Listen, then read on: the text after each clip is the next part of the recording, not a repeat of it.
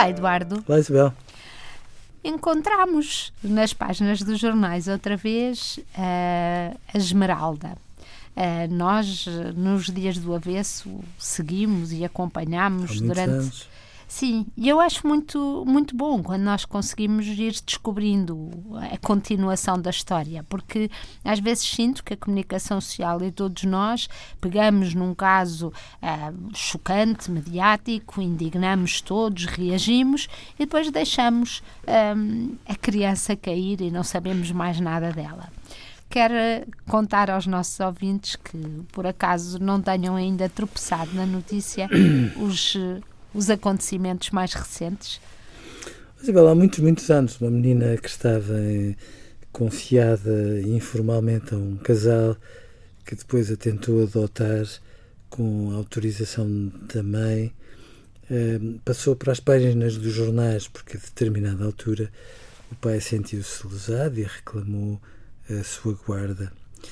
Uh, fez um julgamento que se calhar foi de facto mediático demais e a vida daquela criança foi exposta seguramente mais do que devia ter sido. Muito mais.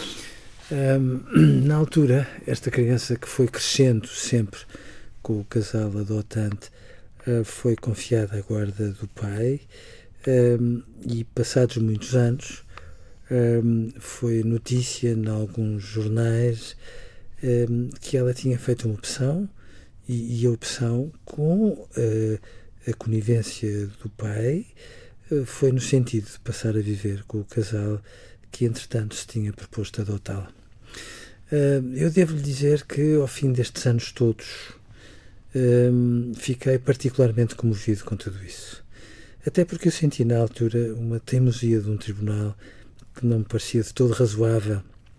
Havia um, alguns dados que todos sabíamos que estavam à discussão, mas que não eram trazidos para o juízo Ehm, que de alguma forma condicionaram tudo isto.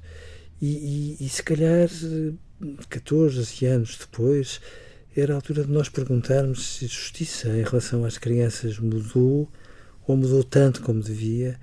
E eu tenho medo que todos os dias se cometam um, esmeraldas mais, mais, mais casos tão parecidos. Que não deviam acontecer.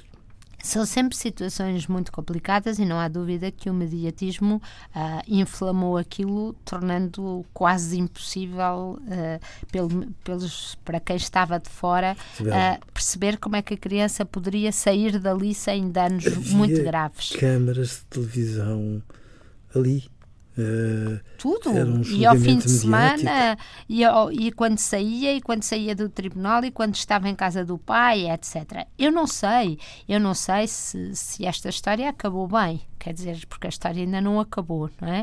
Uh, eu custa-me acreditar que os danos, nós vimos esta criança chorar e ser arrastada de, de, dos pais que ela conhecia como únicos pais uh, e que ainda por cima até a chamavam por outro nome e vemos-la ser arrastada aos gritos por ordem do tribunal para ser entregue ao outro lado para depois toda esta agitação, não vamos também passar a esponja sobre isto. Mas, não, certeza que, que, isto marca, marca, processo, todos. Sim, exatamente. Mas quem não pode ser a maior vítima é uma criança.